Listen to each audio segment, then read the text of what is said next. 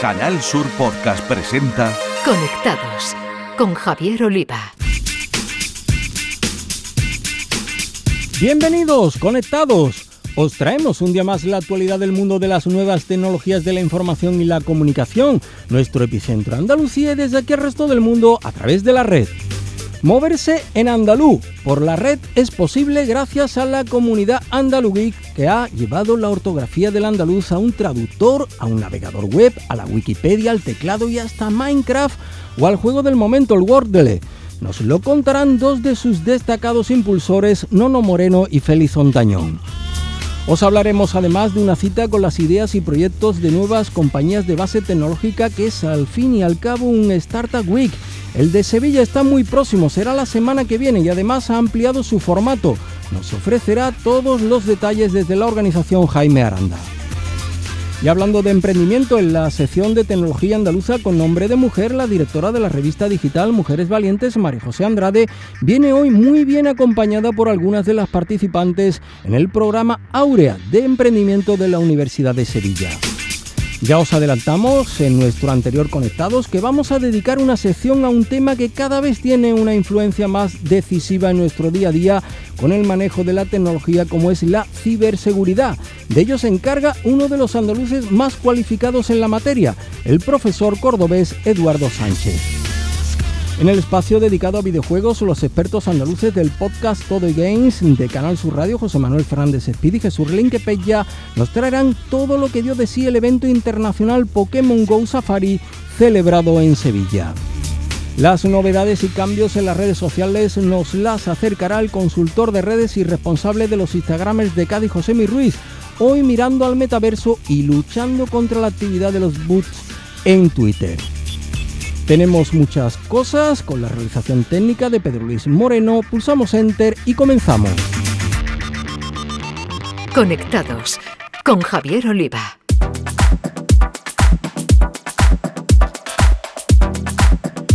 Queremos en Conectados que podáis moveros por la red en andalú. Y por eso vamos a hablar con dos personas que lo han hecho posible, entre otras muchas. Son auténticos genios que han conformado la comunidad Andalugeeks y que han llevado la ortografía del andaluz a un traductor, a un navegador, a la Wikipedia, al teclado y hasta Minecraft o al juego del momento, el Wordle. Queremos conocer este portentoso trabajo con dos de sus cabezas pensantes, con Nono Moreno y con Félix Ontañón.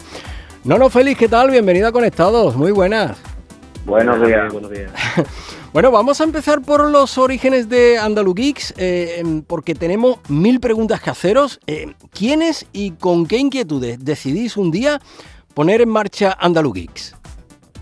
Bueno, pues Andalugeeks nace originalmente con una idea del de nosotros, eh, porque descubrimos la, ortografía estándar para andaluz, la ortografía EPA, que han desarrollado unos lingüistas andaluces, y entonces nosotros, pues, eh, lo que lo que vemos es que nos hace falta un apoyo tecnológico para para darle más, más recorrido a esto. Mm. Y entonces Félix, yo y otros varios compañeros, cuatro o cinco compañeros más, pues nos juntamos para hacer posible el proyecto del transcriptor, que quiero aclarar que no es un traductor como ha dicho tú, que, todo el mundo, que, no traduce, que transcribe, que son cosas diferentes. Vale.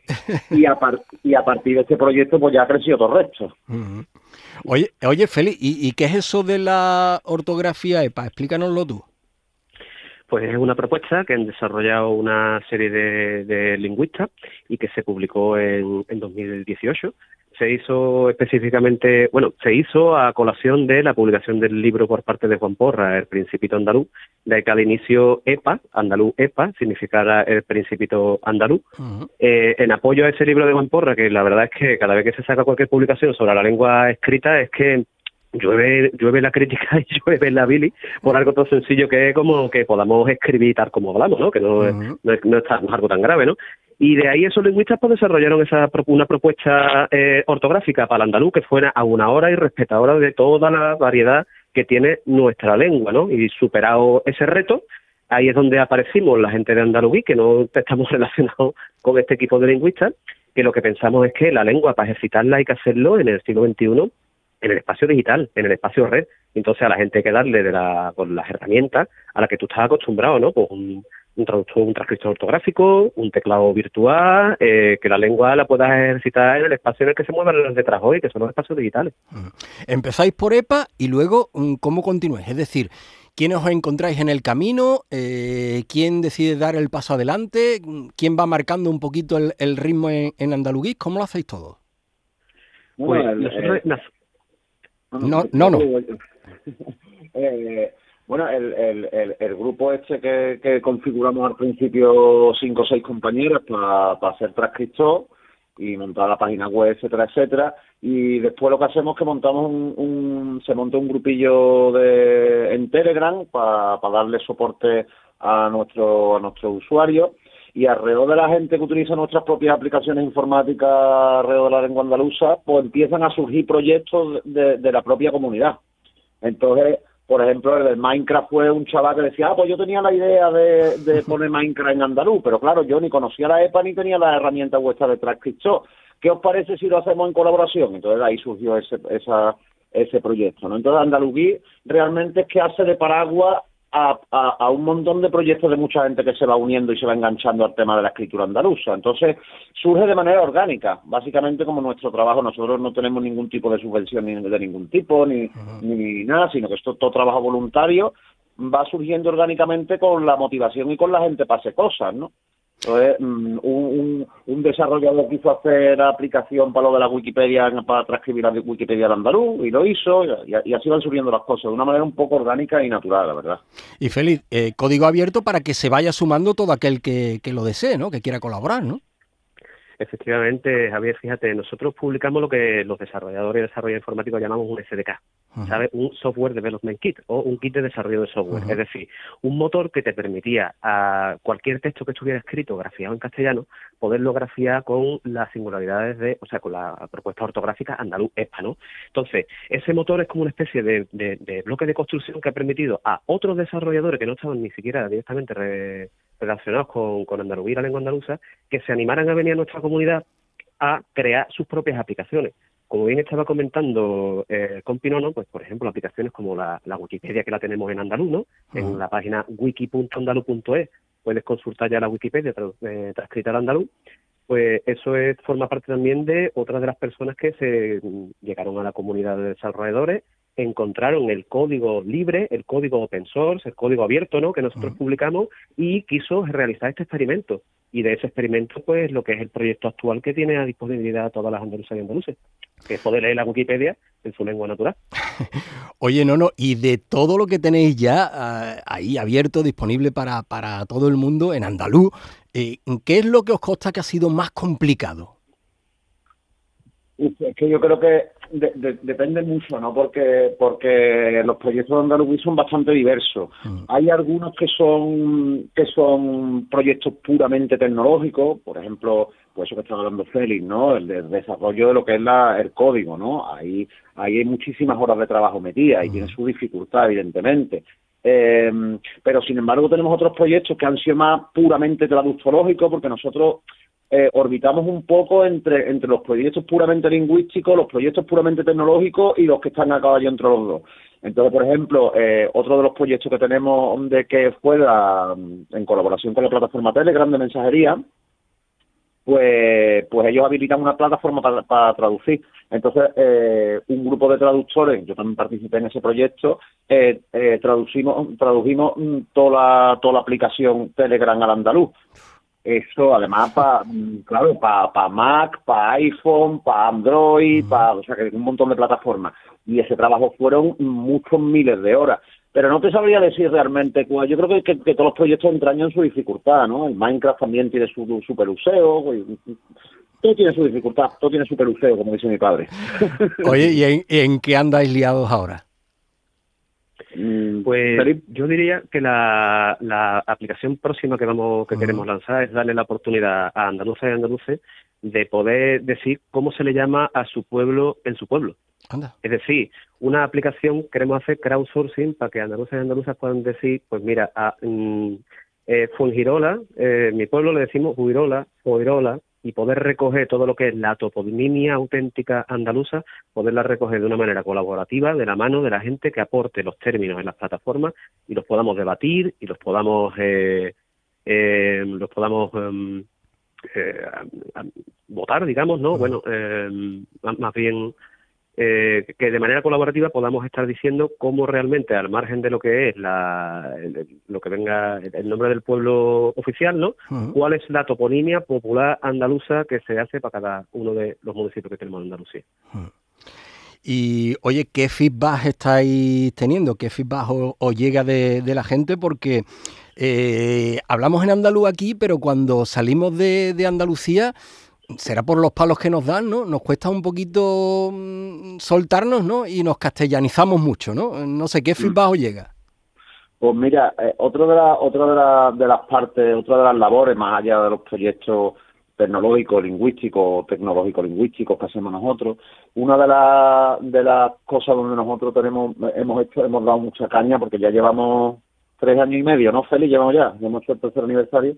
eh, otra de las patas de nuestro proyecto es, eh, la parte comunicativa. Nosotros tenemos un equipo de comunicación ¿no? que, se dedica a hacer muchos memes en las redes, precisamente para combatir eso que dices tú, ¿no? Para prestigiar y privilegiar y poner de manifiesto esos mecanismos que a veces no nos son muy conscientes, ¿no? Cuando que son que son bastante inconscientes y nosotros ahí eh, hemos trabajado muchísimo eh, a nivel discursivo ese, ese análisis de lo que es la lengua andaluza. Y el feedback de, de, la mayoría de gente, al principio sí hubo a lo mejor un poquito más de, resistencia, ¿no? En redes y tal, pero la verdad es que el feedback general de la gente eh, eh, es maravilloso. O sea, la gente cuando cuando encuentra una manera de poder, además la gente ve reflejada por cómo hablaba su abuela o cómo habla, o cómo habla su, su tito, ¿no? Entonces eso a la gente yo creo que hay algo que le toca ahí, ¿sabes? Aunque al principio le puede resultar un poquillo rarillo, creo que hay un, hay un componente ahí que a la gente le, le, mola mucho, ¿no? Y al principio hay, es muy gracioso porque hay gente que entra en nuestra comunidad con, con muchas reticencias y muchas preguntas y además después te lo reconocen. Y los ve a los dos meses escribiendo andaluz y defendiéndolo y defendiéndolo a muerte porque comprenden que además esta ortografía es una ortografía muy seria, que no es que no es una cosa hecho ahí arbolero, esto está hecho por lingüistas. Entonces, cuando la gente lo, lo aprecia, la verdad que, que, el feedback de la gente y la respuesta de la gente es de muchísimo cariño y muchísima valoración, la verdad. Pues Nono Moreno y Félix Ontañón, integrantes de la comunidad de Andaluguís que ha llevado el andaluz a la red, donde gracias a ellos nos es posible movernos con nuestra forma de hablar y, de, y de entendernos. Así que Enhorabuena por el logro y oye, por la defensa de, nuestras raíces. Muchísimas gracias. Muchísimas gracias a ti por la entrevista. Muchísimas gracias a y vosotros al programa. Claro que sí, muchas gracias. Escuchas Conectados. Canal Sur Podcast.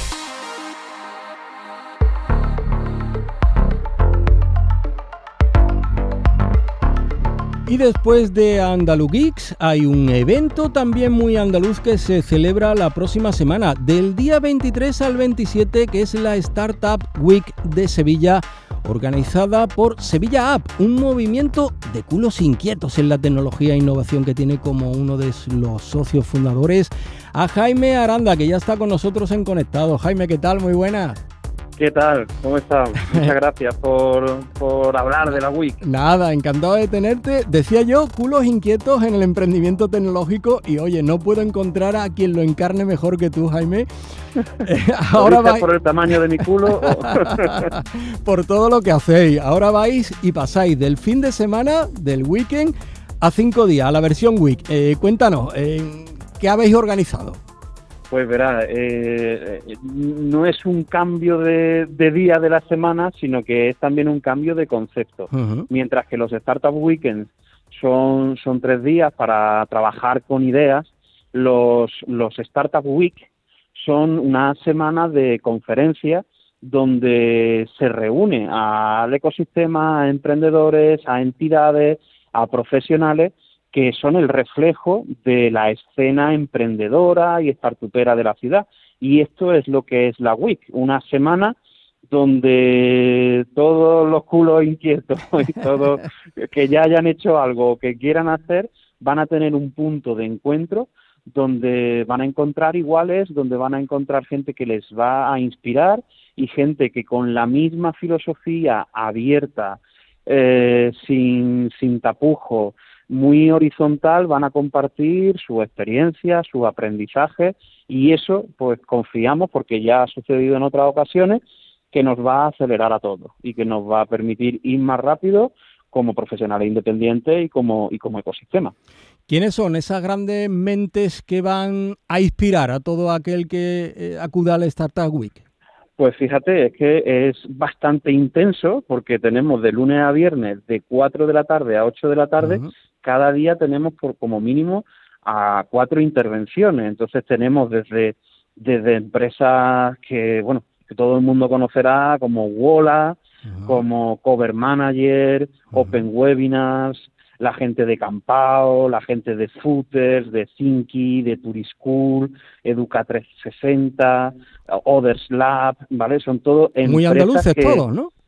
Bueno, todo, todo del ecosistema local. Esto se llama Startup Week Sevilla. Quien quiera montar la de Madrid que lo haga.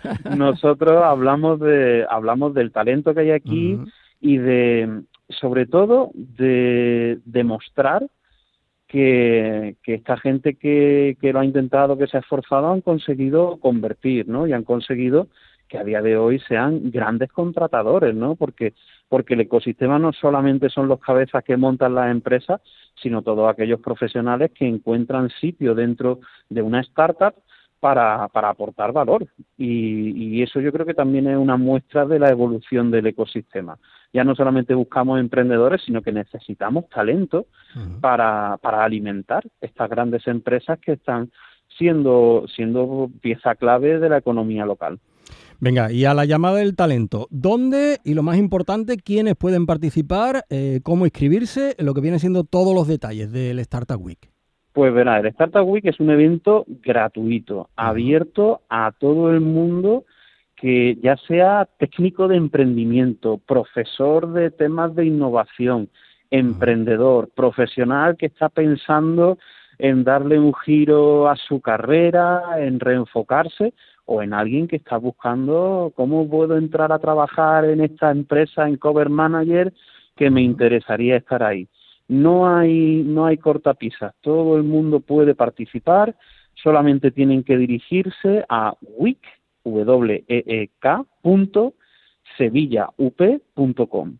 Y ahí van a encontrar todo el programa, van a encontrar los datos, lo vamos a celebrar en un sitio súper fácil de llegar, que es la Facultad de Ciencias eh, Económicas y Empresariales de la Universidad de Sevilla, al lado del apeadero de San Bernardo.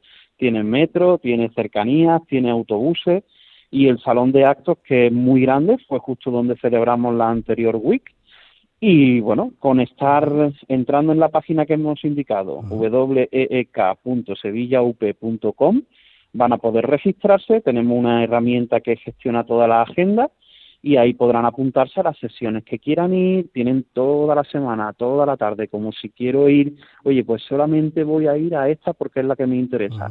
Se registra, es importante porque el registro nos permite a nosotros controlar que el aforo está correcto y todo con seguridad pero además es importante para el participante porque la, plataforma le permite hacer networking con otros participantes, lanzar preguntas a los ponentes, descargarse documentos que puede que los ponentes suban a sus sesiones. Entonces, esa, esa sería la forma. Y bueno, venir con muchas ganas y, y, venir con ganas de aportar, porque al final ese el pasilleo, ¿no? Que se dice muchas veces en los congresos, casi es, más interesante, no, más interesante, es productivo, más productivo. Bueno, es eh, todos vamos a escuchar a quien viene a contarnos algo, pero tenemos una oportunidad de crear cosas nuevas cuando nos reunimos con otra gente con talento, ¿no? Y eso solo va a pasar si estás allí y si estás compartiendo espacio, ahora que ya podemos con cierta seguridad, con, con el resto de agentes del ecosistema. Pues amigo Jaime Aranda, consultor de innovación y emprendimiento, socio fundador de Sevilla App, ese espacio para crear comunidad en torno a la tecnología que sigue organizando los Startup Week en Sevilla, que ahora amplían su formato para convertirse en Startup Week. Recordad, desde el próximo día 23 al 27 de este mes de mayo en la Facultad de Económicas y Empresariales de la capital hispalense. Eh, Jaime, que sea un éxito de participación, oye, y que se consumen muchas ideas tecnológicas allí, ¿vale? Seguro que sí, será punto de partida de, de cosas de las que hablaremos en el futuro. Un abrazo, amigo. Abrazo, Javier. Conectados con Javier Oliva.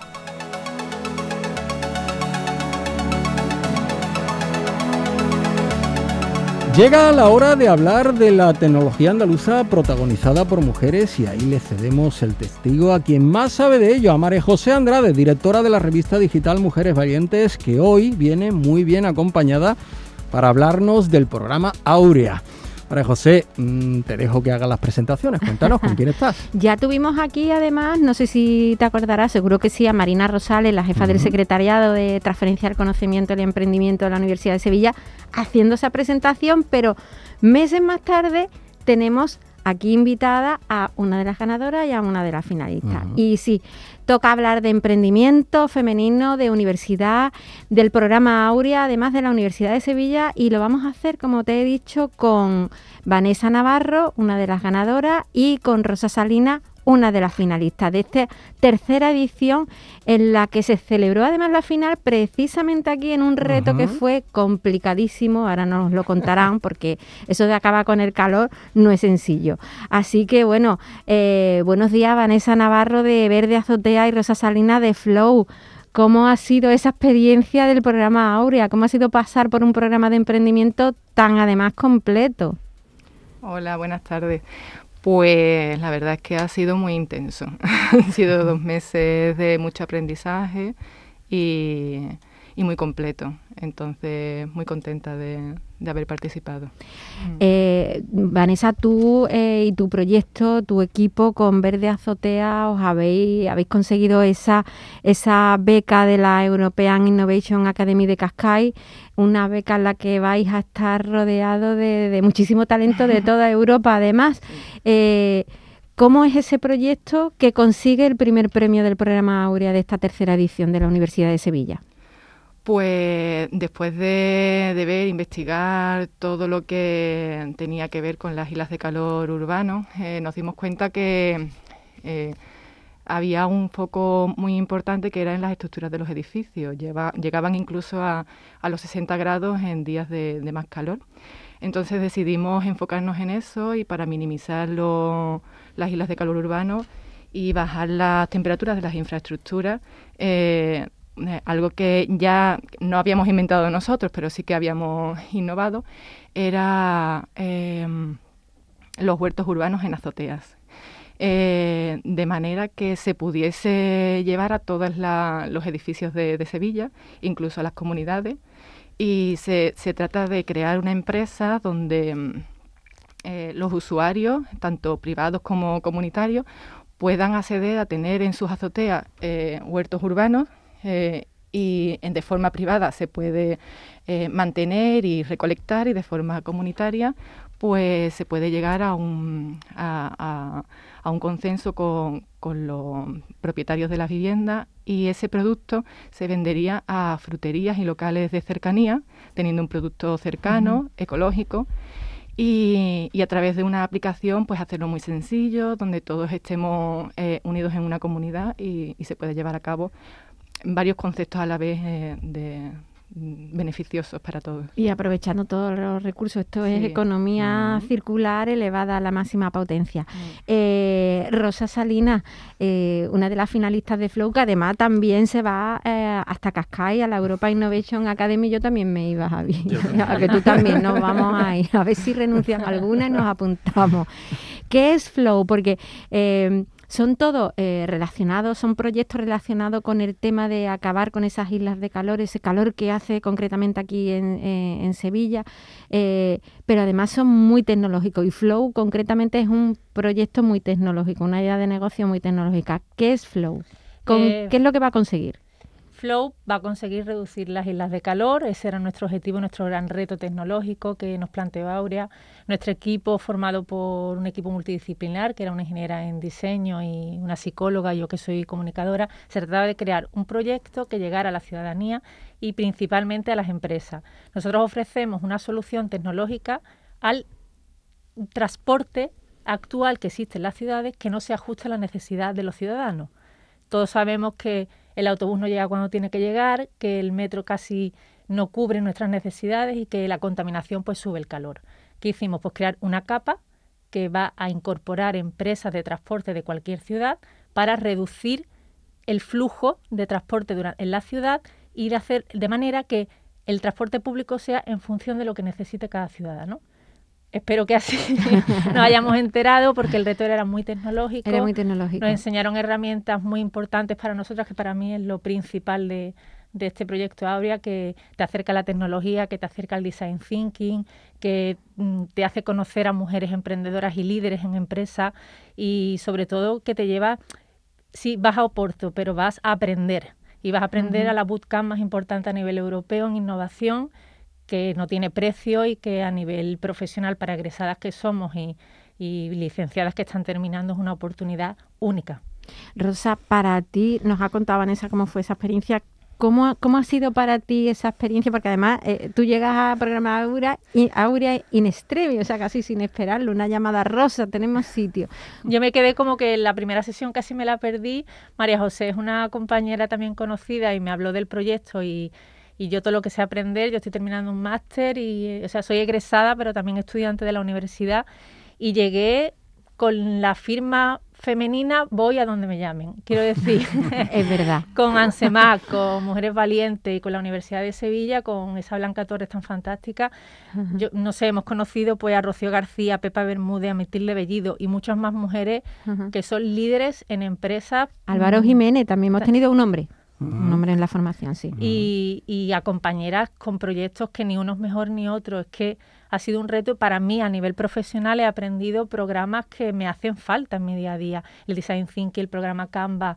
Mm, María José nos ofreció un módulo de cómo expresar y cómo comunicar nuestro proyecto, que vale, yo me relaciono con la comunicación y lo sé, pero presentar un proyecto en tres minutos y convencer a un jurado altamente experto es complicado.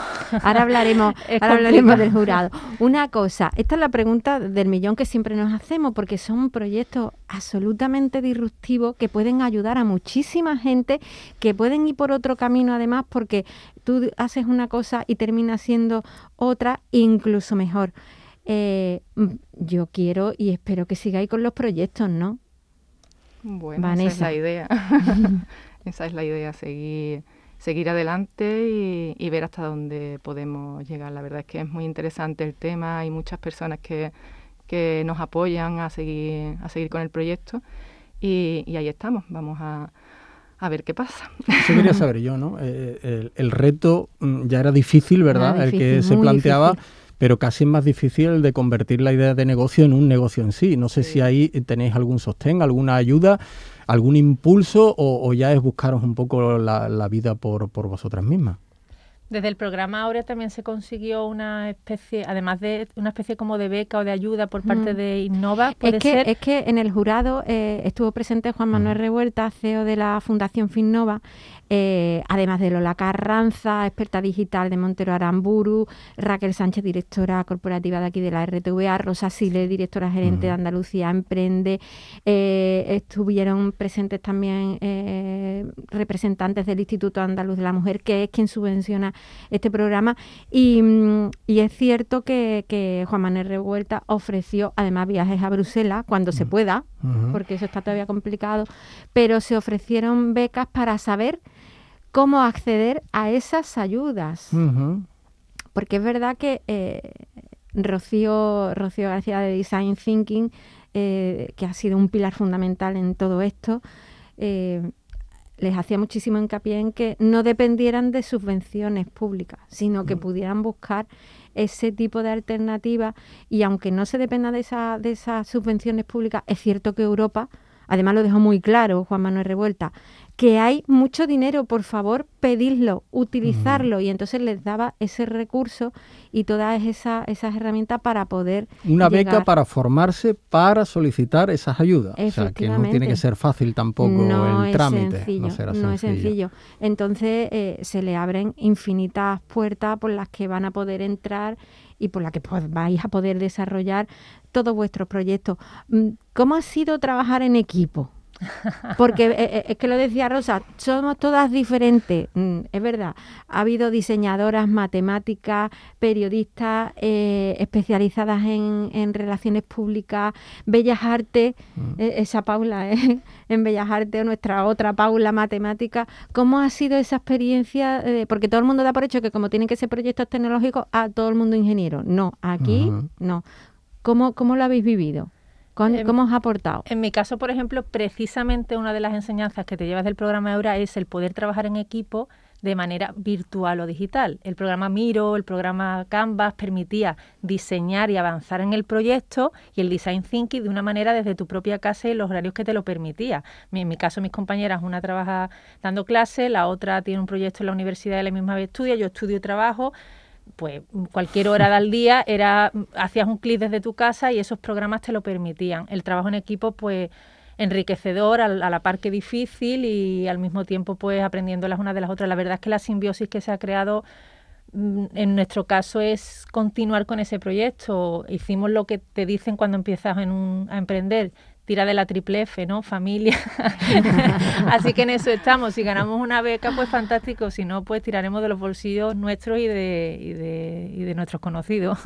bueno, pues desearle mucha suerte. ¿no? Muchísima suerte, porque además desde la universidad, ¿sabes? Crear esa semilla, ese germen, gracias a la Universidad de Sevilla, a todo el personal de la Universidad de Sevilla, eh, Blanca Torre, que es otro pilar fundamental, Marina Rosales, eh, el reto Ansema, Victoria Cabrera, Esperanza Mujeres Valientes, todos los formadores, Ana López Sousa, eh, Amparo Cantalicio, Álvaro Jiménez, es que han sido... Con ese cartel nada puede salir mal. Es que no podía salir mal, mal, ¿verdad? Ha salido todo genial y son proyectos que tienen una trayectoria y un futuro. Eh, yo no tengo bola de cristal, pero es que me parece tan ilusionante y además se pueden hacer tantas cosas desde, desde la experiencia y adquiriendo esa formación necesaria. ¿no? María José, pues la próxima cita aquí ya como startup. ¿Te Hombre, parece? Sí, sí, claro que sí, ya como startup. Son mujeres muy tecnológicas y, sobre todo lo que yo quiero hacer hincapié en que hay que definir muy bien los roles. Eh, yo por eso he preguntado por cómo es la experiencia de trabajar en equipo. Es complicado, es complicado saber quién es quién, eh, porque a mí me ha pasado, ¿no? Eh, son experiencias que tú vives y por eso quieres saberlo, pero es cierto que te enriquece tanto y sobre todo descubrir en qué vales tú y en qué valen las otras personas, qué es lo que tú puedes aportar y qué es lo que pueden aportar las otras, y ahí sumar. Y los resultados de verdad que son siempre buenos, siempre. Pues Vanessa y Rosa, enhorabuena ¿eh? por lo conseguido hasta ahora y por el camino que queda por delante, que va a ser difícil, pero, pero enriquecedor sin duda. Y gracias, María José, por traer nuestras mujeres valientes. Seguimos conectados, conectadas. Conectados con Javier Oliva.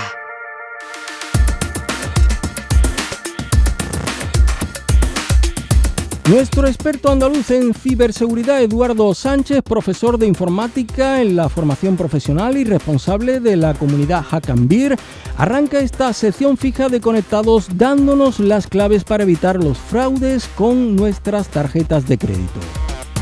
Buenas a todos los amigos de Conectados. Seguro que a todos nos han estafado alguna vez o hemos tenido algún intento de estafa vía internet. Y es que el 80% de los delitos que nos encontramos en la red son fraudes.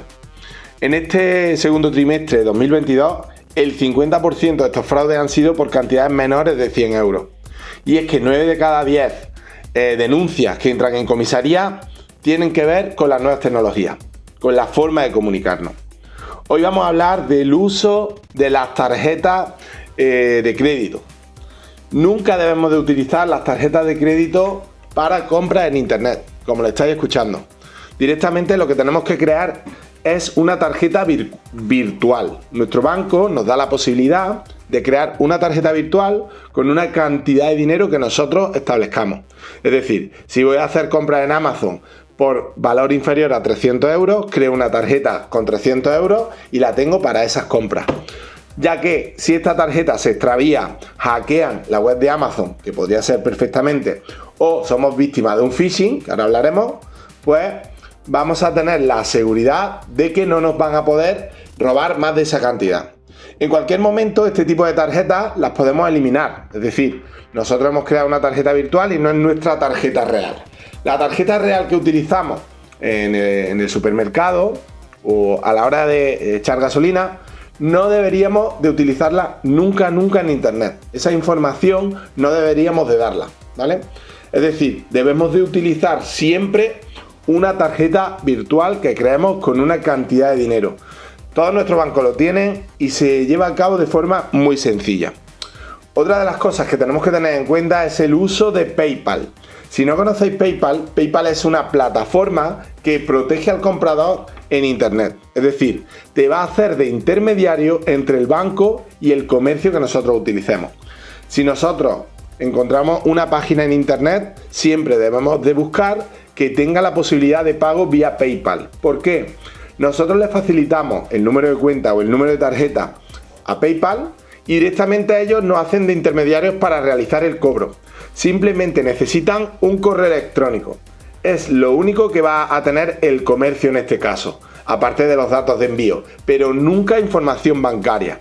¿Por qué? Porque PayPal me va a hacer de pantalla de protección, de capa de seguridad, para poder en este caso poder realizar una compra segura.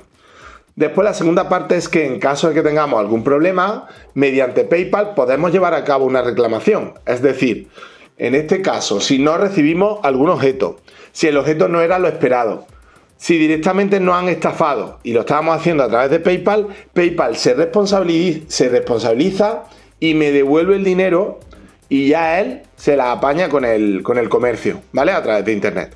Entonces, ¿cuáles son los consejos que desde Conectados damos hoy? Muy importante, vaya que seamos víctimas de un phishing, de estos SMS que nos llegan, o a través de un correo, y si hemos metido la tarjeta y no deberíamos de haberlo hecho, que por lo menos sea una tarjeta virtual o estemos haciendo uso de PayPal. Por tanto, nunca, nunca, nunca utilizar la tarjeta real y utilizar vías de pago seguras como pueden ser las tarjetas virtuales o el uso de las cuentas de PayPal. Bueno, y hasta aquí el podcast de hoy y la semana que viene hablaremos un poquito del phishing y cómo evitar esa estafa en Internet. Escuchas Conectados. Canal Sur Podcast.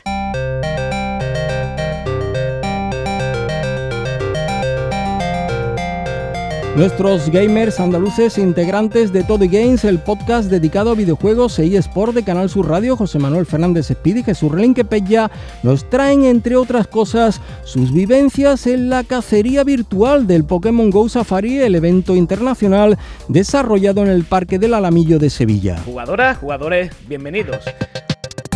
Hoy vamos a empezar hablando un poco de lo que ha sido el evento Safari Zone de Pokémon Go en Sevilla, que se ha celebrado el fin de semana del día 13, 14 y 15 de mayo y en el que bueno hemos estado allí eh, viendo cómo, era el panorama de este primer evento eh, multitudinario en directo de, Pokémon Go en nuestro país. Y la verdad es que bueno, aquello eh, que se desarrolló en el Parque del Alamillo, sevillano, pues estaba, vamos, completamente lleno de gente. Creo que creemos que ha sido un gran éxito. Eh, pudimos hablar con algún responsable de evento como Humberto Cam, que nos comentó que, bueno, que ellos estaban muy contentos eh, por parte de, digamos, de Niantic, de la empresa que lleva el videojuego, estaban muy contentos de, elegir Sevilla como sede de este primer evento en nuestro país. Y que, bueno, también es verdad que, quizás les cogió un poco de sorpresa eh, esas elevadas temperaturas que tuvieron que soportar tanto organizadores como por supuesto jugadores participantes. ¿no? Eh, bueno, nada, nada raro si estamos hablando de Sevilla en mayo, pero lo cierto es que la disposición y organización del evento, con multitud de Pokémon que cazar, em, eventos y competiciones especiales, eh, todo tipo de merchandising, ciertos eh, regalos ¿no? Con, en forma de cartas o llaveros que, que daban a los participantes, y muy importante, bueno, esos surtidores de agua que permitían a los jugadores que, llenasen sus botellas, sus cantimploras y pudiesen soportar, como decimos, esas temperaturas que, por otro lado, eh, bueno, eh, si conocéis el Parque del Alamillo en Sevilla, sabréis que también hay zonas de, sombra y, eran dichas zonas eran aprovechadas por los jugadores para descansar, intercambiar opiniones y Pokémon con, otros eh, jugadores y, conocer y conocer a, bueno otra parte de la comunidad que, como decimos este gran éxito que ha sido este evento pues deparaba que hubiera allí gente de, prácticamente bueno pues todo el mundo eh, como, como podéis imaginar un evento de Pokémon Go es eh, totalmente universal podríamos decir y, convocó a mucha gente Em, seguramente deparando como resultado de que no creemos que sea la última vez que mm, Niantic lleve Pokémon Go a, nuestro país. Y para terminar, dejamos de lado los Pokémon y abandonamos el sevillano Parque del Alamillo para irnos al espacio, concretamente al espacio sideral que proponen dos juegos indies españoles. Por un lado Galacticon, de Radin Games y publicado por Flames Arcade, y por otro Galactic Wars X, de Volcano Bytes y editado por Handusoft. Ambos títulos siguen la premisa de esa estela totalmente arcade de los viejos tiempos. En el caso de Galactic Wars X, estamos ante un Shaden Up de corte horizontal que tiene esos retazos de Gradius, R-Type y esos clásicos Shaden Ups repletos de enemigos, grandes jefes, etc. Por su parte, Galacticon recupera esa esencia de títulos como Joust, debiendo recorrer un pequeño escenario donde tenemos que llevar a unos personajes a unos recipientes, agruparlos, dependiendo de las características de cada uno, puede tener consecuencias positivas o negativas, y finalmente pasar a la siguiente fase. En ambos casos, los dos juegos requieren la habilidad máxima por parte usuario, otorgando a cambio un entretenimiento de esos que no caducan. Que si bien en los dos juegos tenemos todo un homenaje de esas maravillosas obras de finales de los 70, 80 y principios de los 90, lo que es imbatible e imperecedero es la capacidad de tenernos pegado al mando. Y dicho esto, nos despedimos hasta el próximo programa. Un saludo y seguid jugando.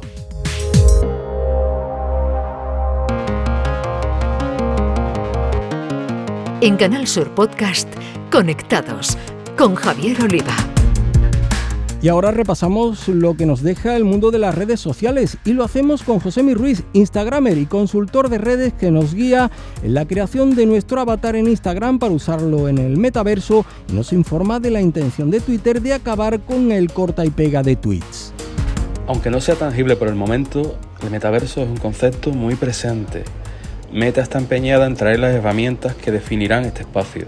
Por ello Instagram ofrece la posibilidad de usar los avatares que utilizarás el metaverso para tus historias. Ahora los usuarios podrán crear desde el menú de creación de historias tu propio avatar virtual, o a través de la configuración de la aplicación, o a través del menú de creación de historias de Instagram. Si así lo quiere el usuario, podrá abrir la cámara selfie del teléfono para compararse con el avatar para conseguir la mayor cantidad de parecido posible. Se podrán editar bajos de todo tipo y por supuesto se podrán personalizar tanto como el usuario quiera. Además podrás comenzar a través de una plantilla predefinida y a partir de ahí ir personalizándolo. También podrás crear uno desde cero, equipararte con la ropa o los peinados que quieras y el tono de piel. Este avatar personalizado se guarda en tu cuenta de Instagram y queda ahí para que se pueda usar en las historias de Instagram. Por ejemplo, una vez creado, si creas una historia y le das al botón de avatar en el menú de funciones de la publicación, podrás usar este mismo avatar en una selección de poses a modo de sticker. Y de Instagram pasamos a Twitter, porque Twitter ha anunciado nuevas medidas para hacer que su contenido merezca la pena y evitar la posibilidad de tweets que no aporten valor. Para ello, la compañía ha anunciado que van a limitar el alcance de los tweets que se consideren duplicados, es decir, aquellos que se conocen como copia y pega. Esta técnica, también bautizada como copy-paste, se refiere a un intento de múltiples personas de duplicar contenido de una fuente original y compartirlo ampliamente en plataformas o redes sociales. No importa que sea un texto, ya que en muchas ocasiones también es una foto o un vídeo. Habitualmente se utiliza por parte de las redes de bots, bien para ganar seguidores o para generar impacto en otros usuarios. Por ello Twitter quiere comenzar a cortar la expansión de conversaciones artificiales generadas por bots o otros usuarios que funcionan de modo orquestado para generar debate sobre un tema en concreto. Más allá de reducir la difusión del contenido, Twitter puede ir un paso más allá y llegar a eliminar mensajes o a suspender cuentas siempre y cuando se considere que se trata de una violación grave de la política de copia y pega o de realizar violación de las reglas de Twitter. Bueno, pues estas han sido las novedades en redes sociales de estos días. Para dudas o comentarios podéis contactarme tanto en Twitter como en Instagram en mi cuenta arroba José Ruiz. Y que no se olvide, disfrutad de la vida real.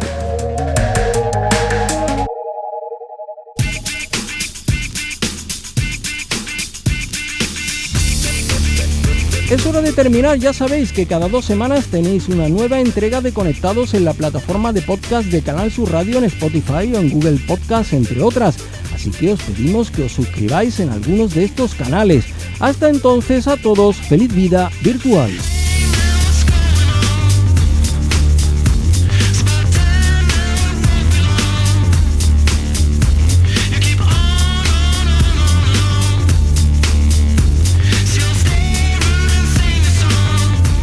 En Canal Sur Podcast han escuchado Conectados con Javier Oliva.